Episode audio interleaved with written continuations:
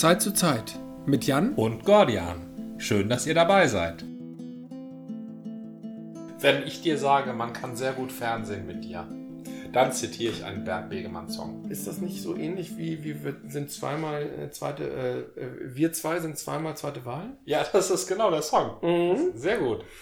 Aber das ist doch die Realität. Was mache ich denn mit meiner Frau gerne mal? Ja, Auch gerne mal Fernsehen. Doch natürlich. Das ist, das ist, das sollte sich Pop viel mehr trauen. Dieses unspektakuläre, die Wahrheit aussprechen. Popmusik verleitet uns immer dazu zu glauben, alles müsste großartig, fantastisch, einmalig und unwiederholbar sein. Dem ist aber nicht so. Das Mhm. Wiederholbare ist das Ideal.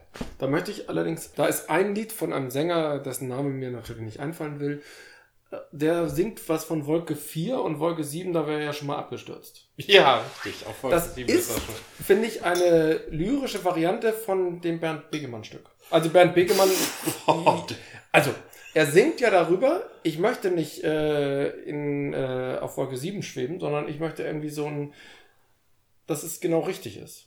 Und das ist halt, äh, das ist nicht irgendwie der Tr- Hollywood-Traum, sondern das ist irgendwie, wir sind zwei normale Menschen und das soll richtig so sein. Das ist eine Parallele zu zweimal zweite Wahl. Ja, denn Da hast du entweder das, ja, das ist, natürlich also, sagt, das ist, also Bernd also, Begemann boah, singt also- natürlich das verächtlich. Wir sind, nee, eigentlich gar nicht. Ja, Doch, da steckt mit drin. Er singt, also er bringt es nicht verächtlich rüber. Ich habe das tatsächlich nicht so präsent, aber ich habe es äh, mal gehört. Matze hat mir das äh, mal, äh, weil er sehr großer Fan von Bernd Begemann ist, ja. äh, nahegebracht. Und mir gefiel das, weil es tatsächlich realistisch betrachtet einen Großteil der Menschen betrifft. Ja, auf jeden Fall. Zweimal zweite Wahl ist eigentlich das, was, was die Wirklichkeit ist. Für jeden. Ja, Aber warum tatsächlich würde ich bei mir sogar sagen, und das klingt idiotisch, äh, wir sind sowas wie siebte Wahl. oder Das klingt, 13. Wahl? das klingt natürlich, wenn du es im Laden hast, ist siebte Wahl nicht das Tolle. Aber im Liebesleben ist es einfach so, du probierst halt das, was dich, dir am ehesten sozusagen entgegenkommt. Also geht ja auch nach Gelegenheiten. Und was dich flasht. Und irgendwann hat es dann ja offenbar nicht funktioniert. Und dann ist das halt die nächste Wahl und dann die nächste Wahl und dann die nächste Wahl. Und wenn es dann funktioniert, ist das aber das Richtige. Das meint Bernd Begemann allerdings nicht. Nein, Bernd Begemann meint als äh, erste und zweite nicht äh, die Reihenfolge, Ich weiß. sondern die Rangfolge. Ähm, was dieser, dieser Wolke 7 Typ, ich glaube, also ich verwechsel diese jungen, traurigen Leute. Also es sind ja alles junge, traurige, nachdenkliche Männer.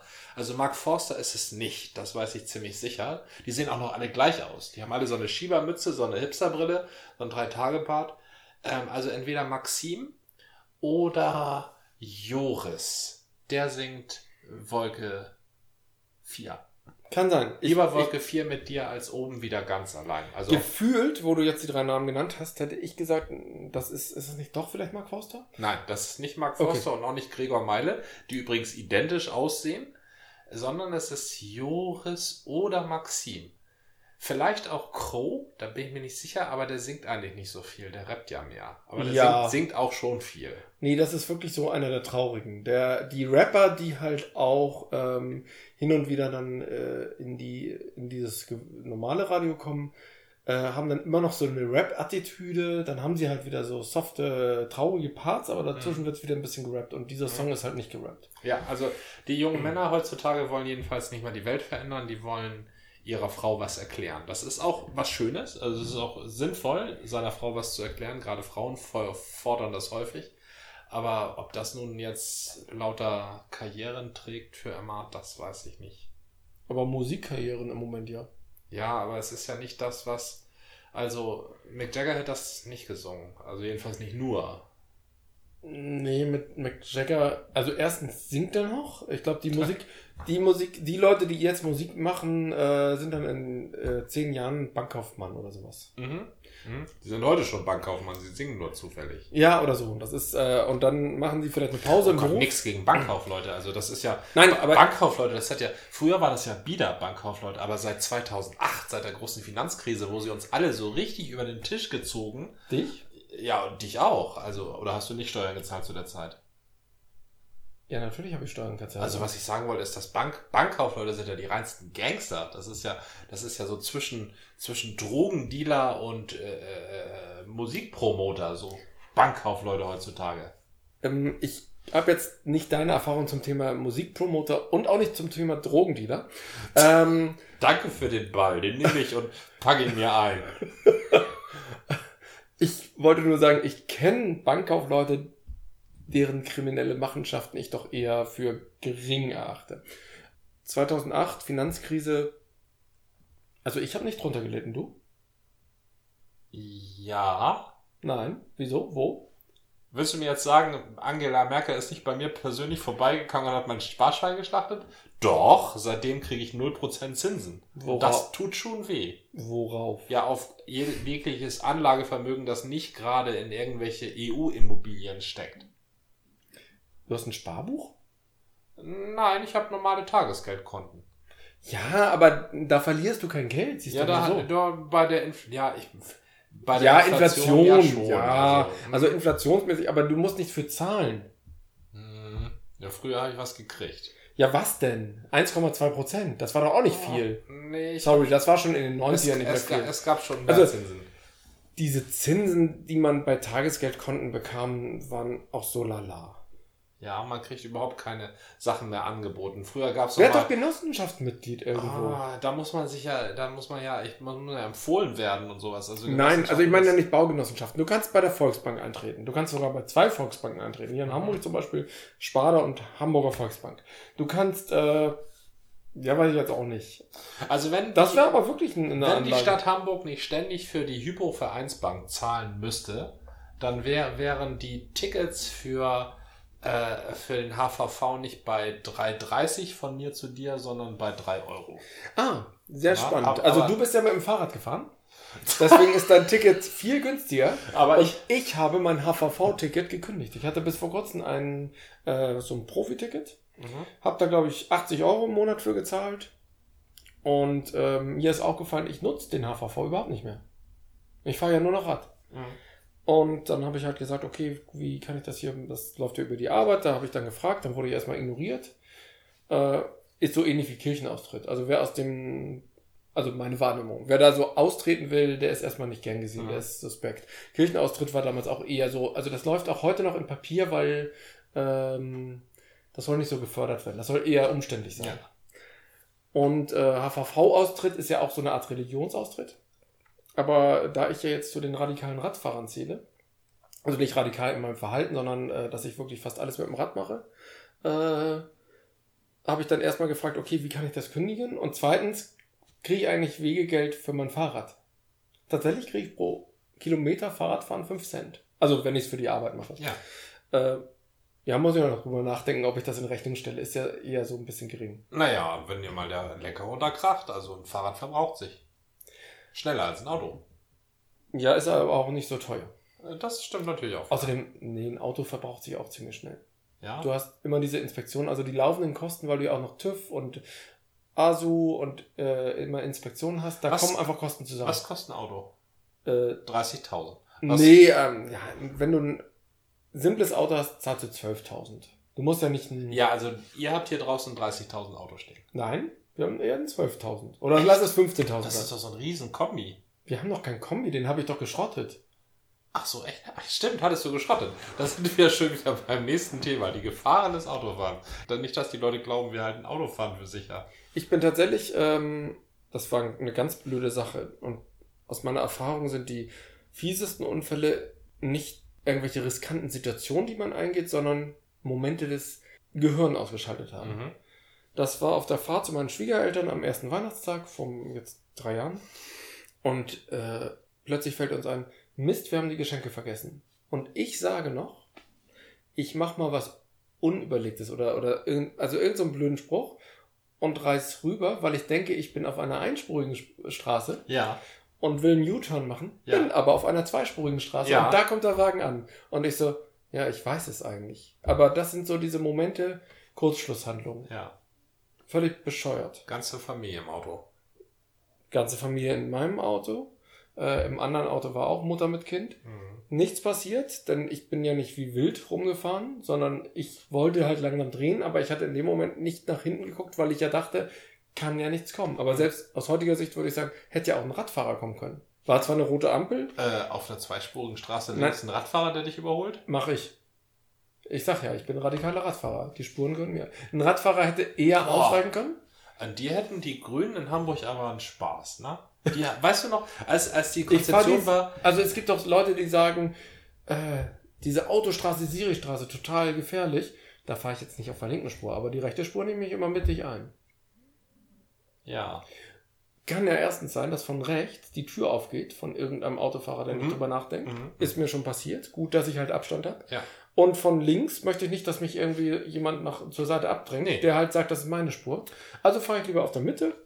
Und meistens ist es ja sowieso, dass dann noch jemand auf der rechten Spur parkt. Dann habe ich sozusagen den schmalen Bereich der rechten Spur und links können ja die Autos fahren. Und ich halte mich schon für mutig, wenn ich vor den Sophien-Terrassen auf und ab fahre, aber ist da so viel Verkehr? Ja, da ist echt erstaunlich viel Verkehr. Sophienterrassen, ist das nicht äh, die Fahrradstraße, meinst du die? Ja, ja, die sogenannte Fahrradstraße. Da fahre ich auch ab und zu. Aber da stimmt, da fahren einige Autos. Ich fahre da lieber immer gerne mittig, damit die Autos auch verstehen, die soll man nicht überholen. Weil das sind gerne, gerne riskante Überholmanöver. Soweit ich das verstanden habe, soll da eigentlich überhaupt nur der Anwohner, Ja, der Anwohner kann ja auch gerne hinter mir hertuckern. Ja, ich so viel- ja auch nicht so langsam. so viele Anwohner wie da längs fahren. Wenn ja, das sind bestimmt auch Freunde und Bekannte. wenn ich die, wenn ich die Critical Mass ausrichten würde, dann würde ich nur die Sophien-Terrassen auf und ab fahren, die ganze Zeit. Wo fahren die eigentlich? Ich war noch nie bei der Kutte Gemaß. Ich war da schon mal, das kann ich wirklich empfehlen. Das ist doch immer zum Monatsende, ne? Das ist der letzte Freitag im Monat, ja. Irgendwann zwischen 5 und 7 geht das los. Okay. Ja, Und eigentlich kannst du halt aussteigen, wann du möchtest. Das ist schon klar. Na, ich muss natürlich ein bisschen dran denken, wer bringt eigentlich meine Tochter ins Bett. Oder sowas. Also Critical Mass ist schon ein Erlebnis. Das Mhm. ist fantastisch. Vor allen Dingen, wenn du dich, habe ich auch erst dann später mitbekommen, wenn du dich mitten rein begibst. Ja. Also wenn du vorne fährst, dann hast du vor dir halt Polizei längs fahren und überall Autos, die dich genervt angucken. Und wenn du hinten fährst, dann Autos, die schon beschleunigen, weil du endlich vorbei bist. Aber wenn du mittendrin fährst, dann wirkt es wirklich so, als lebtest du in einer Welt, in der es nur Fahrradfahrer gibt. Okay. Also das ist toll. Du Ja. musst mitten rein in die Critical Mass. Also da kann natürlich nicht jeder machen, sonst wird das Ding implodieren. Verstehe. Na? Also wenn alle Teilchen denselben Raum einnehmen wollen und der ist auch noch mittig, dann macht es Poff. Ist so ähnlich wie das Konzert in der Hafenstraße, von dem du erzählt hast. Da kann man mal eine Zeit lang in der Mitte sein, aber dann wird man wieder rausgedrängt, weil andere da sein wollen. Und plötzlich ist man hinten oder vorne. Konzert. Ja. Richtig. Ich war ja auch mal in dieser Brauerei, äh, jetzt muss ich lügen, wie sie heißt, in ähm, Altona. Weißt du noch, wie sie heißt? Holsten. Nein, nicht Holsten, in der äh, Craft Beer Brauerei. Äh, Haben wir verkostet. Also nicht im Podcast, sondern privat. äh, Im alten Mädchen.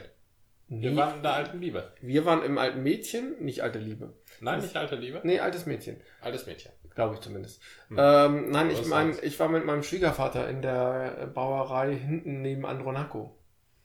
Ah. Und äh, nenn mir doch mal ein paar Brauereien in Hamburg. Die haben diese lustigen Schiffsgeschichten. Kehr wieder. Nee, ich glaube, Kevida ist es nicht und es ist auch nicht Bunthäuser. Hm. Aber die dritte. Äh, äh, äh, ja, ich habe die Biere vor Augen. Landgang und so weiter. Genau, genau. Ja, ja. Landgang, aber ich weiß gerade nicht, wie die Ah, Brauerei Wie heißen heißt. die denn? Egal. Und Irgendwas so mit Landgang Hoppers? ist Hoppers. Ja? Die heißen Hopper. Ja? Genau, Hopper Boah, oder ich bin ja Hoppers. schon richtig ein Kenner. Danke, danke. Für mich ist es ein Danke bisschen auch. peinlich. Ich war vor Ort, aber habe mir den Namen nicht mehr gemerkt. Danke auch. Ähm, dort auf jeden Fall äh, hatte ich den Eindruck, das sind so kernige Typen, das sind Überzeugungstäter, die machen einfach, die fingen an mit Gypsy Brewing und jetzt sagen sie, jetzt wollen sie was eigenes machen Ja. und äh, gerne auch ein Vollbart. Man ist ja in der Hipster-Szene irgendwie ganz vorne weg. Eines Tages werden sich alle schämen für diese Fotos. Die werden sich über ihre Bärte so sehr schämen, wie unsere Väter sich für ihre fiesen Koteletten und ihre Rüschenhemden in den 70ern geschämt haben. Mein Vater hatte nicht unbedingt Rüschenhemden, aber auch Koteletten und ich fand die eigentlich ganz lustig. Also ja, zwischendurch dachte ich, oh, peinlich, ne? Ja. Also in der Zeit, wo man seine Eltern peinlich findet. Und später dachte ich, ja, also meine Eltern waren jetzt nicht progressiv irgendwie bei irgendwelchen Bewegungen dabei. Da sagten sie im Nachhinein, waren sie zu alt. Ja, man ist für Be die Bewegung ist man nie zu alt, aber ich bin ja auch in keiner Bewegung. Äh, was würde ich denen vorwerfen? Ähm, ich habe, glaube ich, mal ein paar Studentenproteste mitgemacht, so Pillepalle. Äh, und äh, ja, dann habe ich Fotos gesehen, wo sie, wo mein Vater halt Koteletten trägt. Fand ich irgendwie ganz lustig. Also der hat halt auch so am Hipster-Stil äh, äh, der Zeit, nennen wir es mal Hipster-Stil, äh, teilgenommen und das war gerade so schick. Das hat man so gemacht. Und wer mir Koteletten äh, nahegebracht hat, war Isaac Asimov. Der hat sie nämlich auch 30 Jahre später getragen oder es waren alles alte Fotos. Stimmt, Isaac Asimov ist aber auch im besten Sinne aus der Zeit gefallen. Das durfte er auch. Der ist ja auch immer modern. Isaac Asimov ist ja, wirst du auch noch in 30 Jahren zitieren können und der wird, äh, das wird den Leuten etwas sagen. Die Robotergesetze. Nicht nur, ja. Also nein, also nur, Roboter, nur, nur ein schönes Beispiel, weil das heute halt, heute fragt man sich, wir erschaffen möglicherweise irgend sowas wie eine künstliche Intelligenz und wie müssen wir Vorgaben gestalten, um äh, die künstliche Intelligenz einhegen zu können. Mhm. Ist die Frage, ob das wirklich so funktioniert. Es gibt welche, die sagen, nee, es sind ja immer noch Algorithmen, die nur so tun, als wären sie intelligent, kreativ etc. Auf der anderen Seite ist, vielleicht tut unser Gehirn auch nur so, als wären wir intelligent, kreativ und bewusst. Aber egal. Äh, ja, es gaukelt unser Gehirn uns etwas vor, und, Ja. aber wem? Ja, tut unser Gehirn so, als würde es denken und kopiert nur. Genau, aber wem gaukelt es das vor? Also wer ist sozusagen der Kern unseres Bewusstseins? Und da sind wir wieder bei Pascal und das wird, geht mir gerade zu weit. Wem gaukelt das Gehirn was vor, ja. Mhm. We- Weißt du, welches Buch ich ganz doof fand? Dieser Superstar. Ich, äh, ich weiß, welches Buch du ganz okay, doof fandest. Ganz doof fandest du ähm, Illuminatus. Ja, das, was was, das- was das ich fand sehr, ich- sehr, sehr, sehr schade finde, aber das ist ganz erstaunlich. Ja, genau. Ich hatte 23 gesehen und hatte auch schon viel davon gehört und war ganz begeistert. Und als ich das Buch dann las, war ich enttäuscht. ja. Nein, aber in diesem Zusammenhang will ich eher auf den äh, Philosophie-Superstar Precht. Nein, der Herr Precht, ja, der ist tatsächlich ein Rockstar heutzutage, ne? Ich weiß nicht, Also, ob er, ich weiß nicht, ob denkt, er uns alle, denkt uns alle an die Wand, ne? Ja, ja, auf jeden Obwohl Fall hat er. Markus Lanz wäre der auch nur halb so gut. Ja, ich glaube, dieses Talkshow-Ding nervt mich sowieso. Der braucht immer einen Dödel, der ihm Stichworte hinwirft. Das ist ja nicht schlecht. Entschuldigung, Herr Lanz, also der braucht also einen Stichwortgeber. Ich meine, Dr. Watson war auch kein Dödel. Also er braucht einen echter Mann, Eckermann. Ne? Bei Goethe hieß der Eckermann, ne? Er braucht einen Watson. Er braucht so einen, der Herr Precht braucht so einen Stichwortgeber, wo er sich zurücklehnen kann, die Fingerspitzen aneinander legen kann und dann mit einem ja, Gedanken raushauen kann. Ich habe ihn nie gesehen. Oh. Ähm, sind, sind wir nicht auch so äh, in diesem Stichwortgeben-Ding? Aber das nur am Rande. Also, ich will Wer- jetzt nicht verurteilen. Wer ist hier Stichwortgeber, wer ist hier Stichwortverarbeiter? Ich glaube, wir können das je nach Thema wechselseitig sein. Oder? Sind wir beide Precht und beide Lanz. Wir sind weder Precht noch Lanz. Ist ja auch egal. Ich wollte nur sagen, dieses ähm, sehr populäre Buch Wer bin ich und wenn ja, wie viele, fängt ja schon an mit einem lustigen Titel. Habe ich geschenkt bekommen und ich dachte, oh Also ja. das, der, das ist kein Titel, das ist ein Sponti-Spruch aus den 70ern. Ja, aber jetzt ist es ein Titel. Ah, okay, so kann man es auch machen. Dann, dann möchte ich ein Buch schreiben Ich weiß, mit ich dem kann- Titel Nimm einen Pflasterstein zur Hand, denn unterm Pflaster liegt der Strand. Da werden auch alle sagen, Mensch, dieser Janni, der denkt sich ja tolle Titel aus. Ich habe nicht gesagt, dass er sich das ausgedacht hat. Ich habe diesen Spruch durchaus vorher. Ich habe ihn nicht als Sponti-Spruch aus den 70ern gehabt, sondern als Aufkleberspruch aus den 80ern. Das ist sozusagen der die Weg, erste. der erste Weg der Sponti-Sprüche. ja, und gewesen. irgendwann, wenn sie gut genug sind, werden sie zum Buchtitel von Herrn Precht. Ja. Das habe ich auf jeden Fall geschenkt bekommen und dachte, ach ja, ist ja ganz interessant. Philosophie habe ich auch ein bisschen studiert. Ähm, der hat bestimmt ganz net, nette Sachen und ist, schreibt auch zugänglich. Und dann zerkaut er für mich, also ich glaube nicht, dass ich abgehoben bin und dass, dass ich wahnsinnig viel Vorwissen habe, aber er zerkaut irgendwie allgemein und Binsenwissen in epischer Breite und reitet darauf rum. Ich konnte das nicht lesen. Ich habe irgendwie ein Drittel des Buches gelesen und dachte, es führt zu nichts. Es äh, gibt keine neuen äh, Weisheiten daraus, keine neuen Impulse. Da ist nichts drin. Das ist alles Mhm. schon da. Das ist Mhm. ein Zusammenschreiben des äh, äh, der Küchenphilosophen der letzten 20 Mhm. Partyjahre. Ja, das ist, ähm, das spricht manche Leute an, wenn sie in dem bestätigt werden, was sie eh schon denken. Ja, aber, das, ist, ja nicht die Aufgabe des Philosophen. Der soll uns ja dazu bringen, das zu denken, was wir bisher noch nicht gedacht haben. Genau. Oder das einzusortieren, gerne auch anders einzusortieren, was wir schon kennen. Ja, ich weiß nicht, ob das, also dazu müsste der Philosoph und un, die Lebenswelt des Philosophen und unsere Lebenswelt also deftige, deutliche Überschneidungen haben. Und das will ich weder den Philosophen noch mir wünschen. Na gut, Philosophie ist halt äh, ein extrem breites Spektrum. Wenn du Aristoteles äh, im Blick hast, der war halt im weiteren Sinne ja eigentlich ein Wissenschaftler, gilt als Philosoph und hat halt die Welt um sich äh, beschrieben, eingeordnet, katalogisiert, strukturiert, dem Ganzen irgendwie ein Gefühl gegeben. Mhm. Das war für seine Zeit durchaus wichtig und ist so eine Meisterleistung. Tatsächlich bin ich nicht so ein Aristoteles-Fan, finde ich auch ein bisschen langweilig, weil das Wissen für uns banal ist. Also vieles, äh, Ja. vieles von dem, was er sagt, ist für uns so, ja, und was ist jetzt das Neue? Vor zweieinhalbtausend Jahren war es cool. Hey, ja, super, da, da hat mal jemand nachgedacht. Die Philosophen unserer Zeit heißen Adorno, Habermas, Popper, wenn ich jetzt mal von meinem Background auskomme. Ähm, Aber- tatsächlich, Popper hat mich noch ein bisschen beeindruckt, obwohl ich ähm, tatsächlich nur noch ein paar Fernsehinterviews und da fand ich, zieht er so eine gewisse konservative Art durch. Ja, Ad- Adorno und äh, habe ich tatsächlich viel zu wenig kennengelernt. Habermas habe ich ein paar Sachen gelesen und dachte, ja, sehr, sehr ähm, intellektuell, tatsächlich so weise, aber irgendwie nervte er mich. Ähm, wen ich viel schöner fand, äh, wenn auch nicht so ein typischer Philosoph, war Paul Feierabend.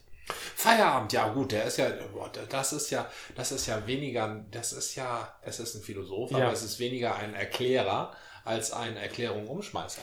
Paul Äh, Feierabend ist ein ganz, ganz großer, ja. Aber Paul er ist Feierabend- ganz groß im Fragen stellen. Auf jeden Fall und, und die. Gewissheiten in Frage stellen. Aber Mhm. Fragen stellen ist doch die Aufgabe der Wissenschaft.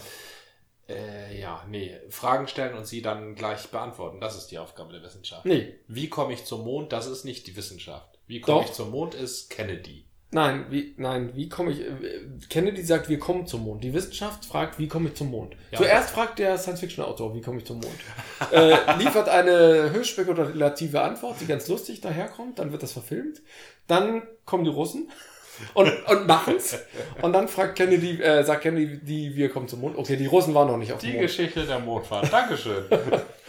Aber das war jetzt die praktische Anwendung. Der Wissenschaftler, der, das stimmt, Peterchens Mondfahrt ist nicht ganz unwichtig. Der ähm, Wissenschaftler aus meiner Darstellung oder auch aus einem gewissen Wissenschaftsideal stellt Fragen und wenn er Antworten hat, äh, bedeuten die drei Fragen mehr oder zehn. Ein Wissenschaftler, der mich sehr beeindruckt hat, leider habe ich ihn seinen Namen vergessen, das war ein Professor und ich habe ihn in Tübingen gehört. Der hat gesagt, Zweifeln ist keine Leistung. Zweifeln ist ein Verhalten. Und das ist richtig. Ja, Einfach mal eine Frage stellen ist nichts. nein, aber du musst es machen. Und tatsächlich in der Wissenschaft ist es häufig so, dass die Leute sich nicht trauen.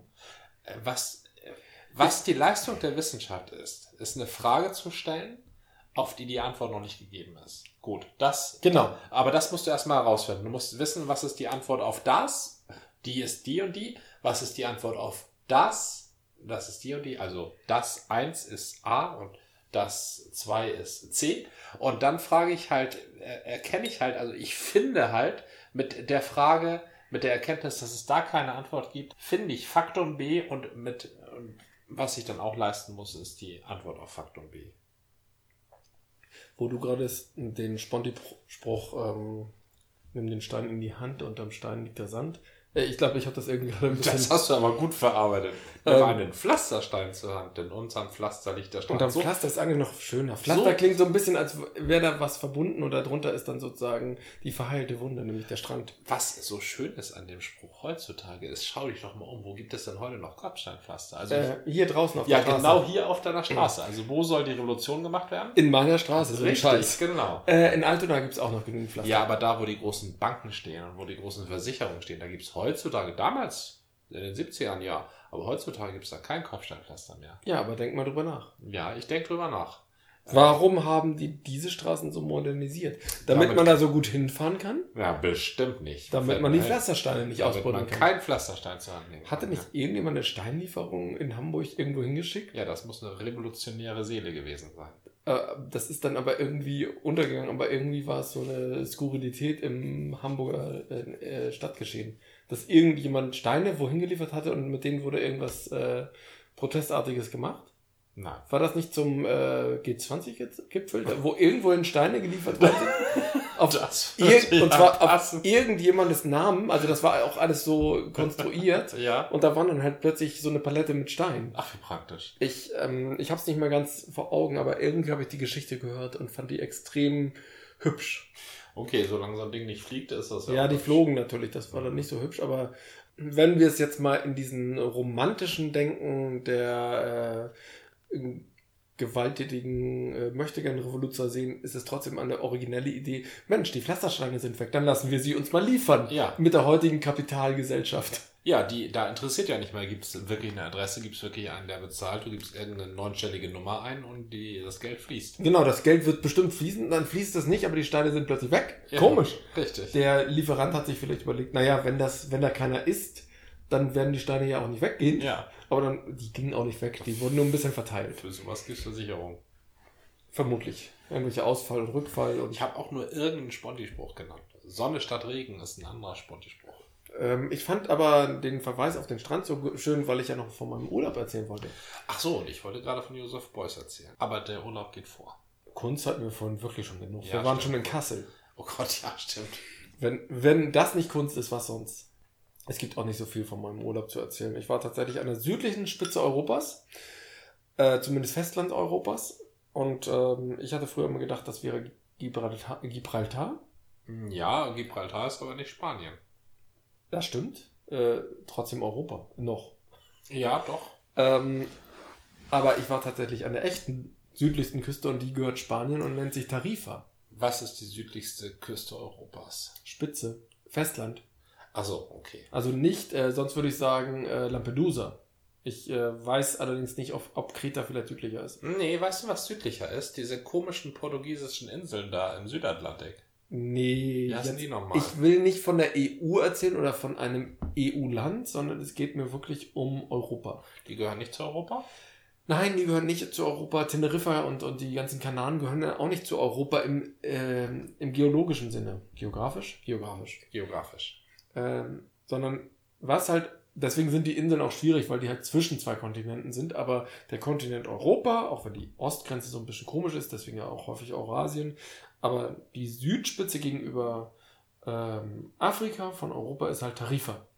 Mhm. Und das ist ein kleines Städtchen irgendwie in Andalusien und äh, hat eine sehr schöne mittelalterliche Burg. Erst von den Mauren aufgebaut und dann hart bekämpft von Guzman the Good, äh, der, der, oder Albane, keine Ahnung, was der äh, Spanier noch mal sagt. Vor einer Woche wusste ich es noch, aber egal. Der gute Gussmann. Der gute Guzman, genau, der hat nämlich, der war nämlich gut, weil er die Mauren vertrieben hat. Hat er gut gemacht. ähm, Naja, Und er hat sogar. bei den Maurern hat er vielleicht einen anderen Namen. Ja, aber die leben ja nicht mehr.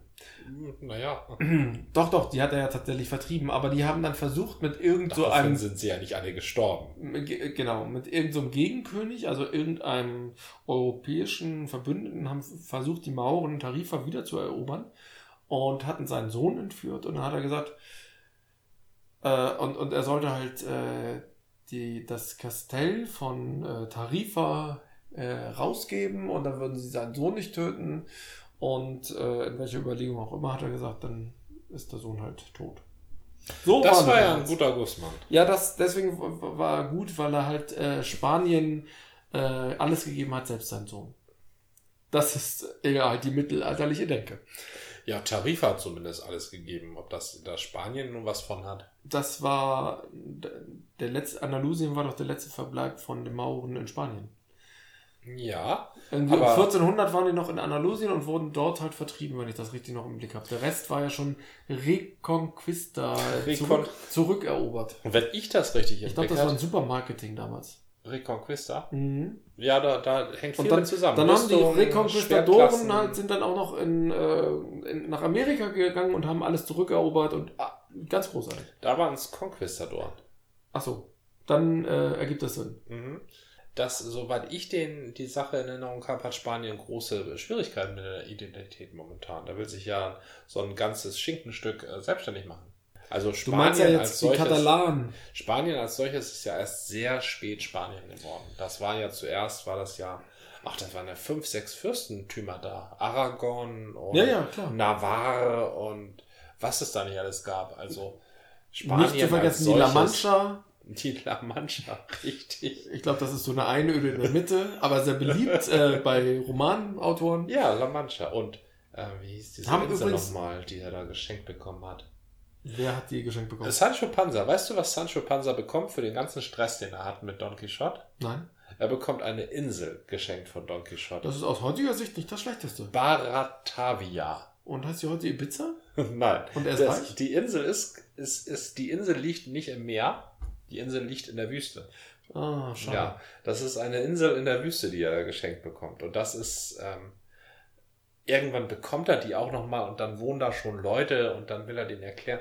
Das weiß ich aber nicht genau. Was ich aber genau weiß, ist, dass ein französischer Pirat ähm, im Ende des 19. Jahrhunderts in den USA, Ja. in der Quatsch, Ende des 18. Jahrhunderts, also George Washington bei der Revolution unterstützt hat. Und der lebte irgendwo in Louisiana in den Sümpfen und der nannte seine Festung äh, Baratavia. Ah, das ist ja nach, schön. Nach dieser Insel von Don Quixote. Das ist ja hübsch. Ja, das ist wirklich hübsch. Mhm. Und wenn du jetzt mal in der Wikipedia guckst, bei diesem äh, Piraten, Machen wir ja nicht. er wurde dargestellt von Jude Brenner in irgendeinem Film, ähm, dann steht dieses Wissen da nicht, weil die Wikipedia-Autoren das nicht wissen. Ah. Mhm, Das weiß nur ich und die Zuhörer unseres Podcasts. Mensch, Weil- gibt's geheimes Wissen. Weil Don Quixote gelesen haben und die Geschichte der amerikanischen Revolution zu kennen, das ist einfach zu weit auseinander.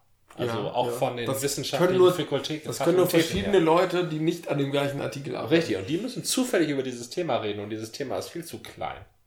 Das stimmt. Das Aber eine so Insel in der Wüste, das habe ich nie vergessen. Also das, Das ist wirklich das ist wirklich hübsch. sehr poetisch. Don Quixote ist voll von sowas.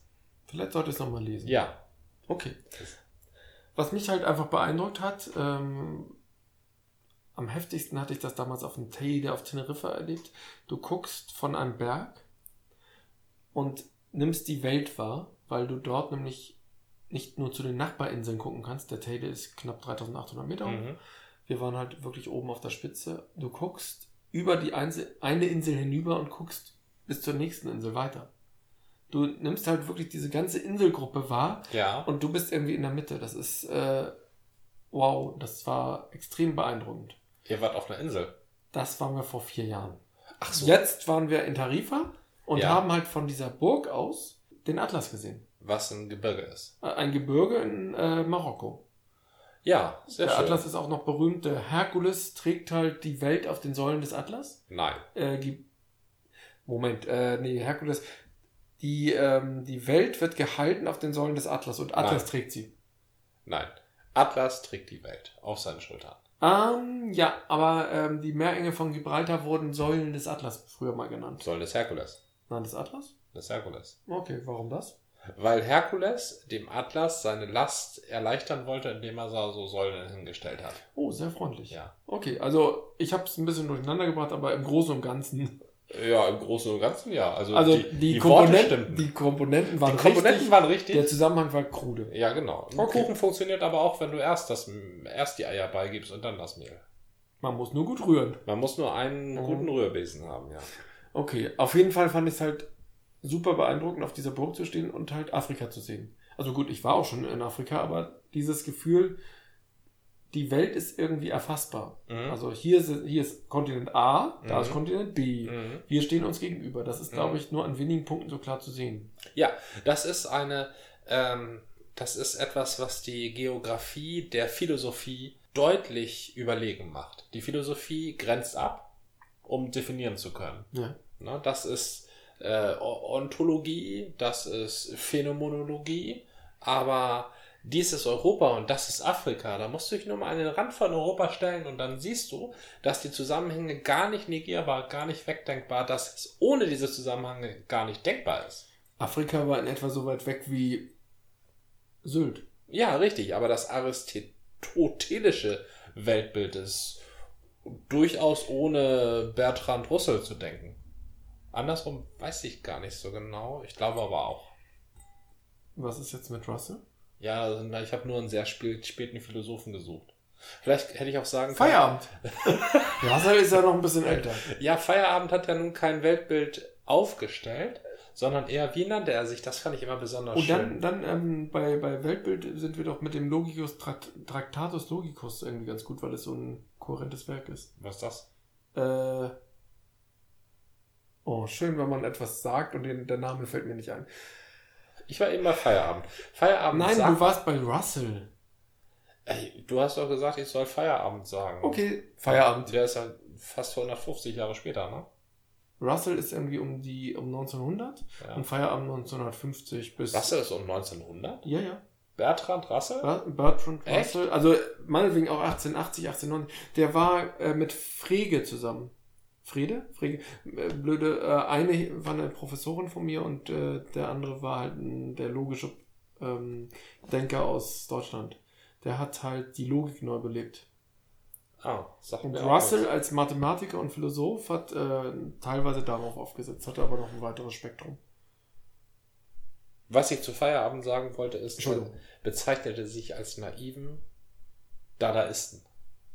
Das ist großartig. Das ist großartig, das ist wirklich großartig. Aber das zeigt schon, dass er uns ein geschlossenes, ein, Weltbild, äh, geschweige denn ein geschlossenes, gar nicht bieten kann. Wollte er nicht. Dann nehmen wir doch lieber David Precht oder Caspar David Precht. Ja, ich glaube Caspar David Brecht. Das- Caspar David Precht. Aber auch, ich will ihm ja nicht Unrecht tun, aber ein geschlossenes Weltbild hat er vielleicht noch nicht zustande gebracht. Vielleicht wird uns ja der Prechtismus ab 2050 notwendigerweise durch die Welt begleiten und alles erklären. Bringt denn Brecht irgendwas Neues hervor? Und du hast mir gerade eben gesagt, er kommentiert das Alte.